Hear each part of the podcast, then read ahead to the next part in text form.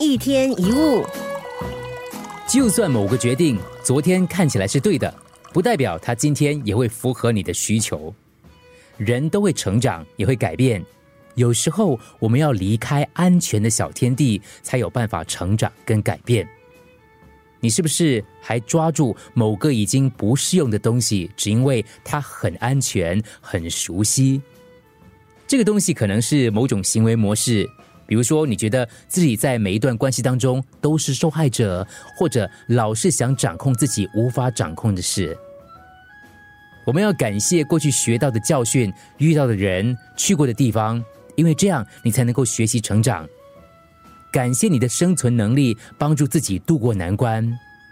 其实喜欢安逸的生活没有错，包括有一辈子的朋友、一份好的工作。但是要提醒自己，不要让自己安逸过头，该放手前进的时候却做不到。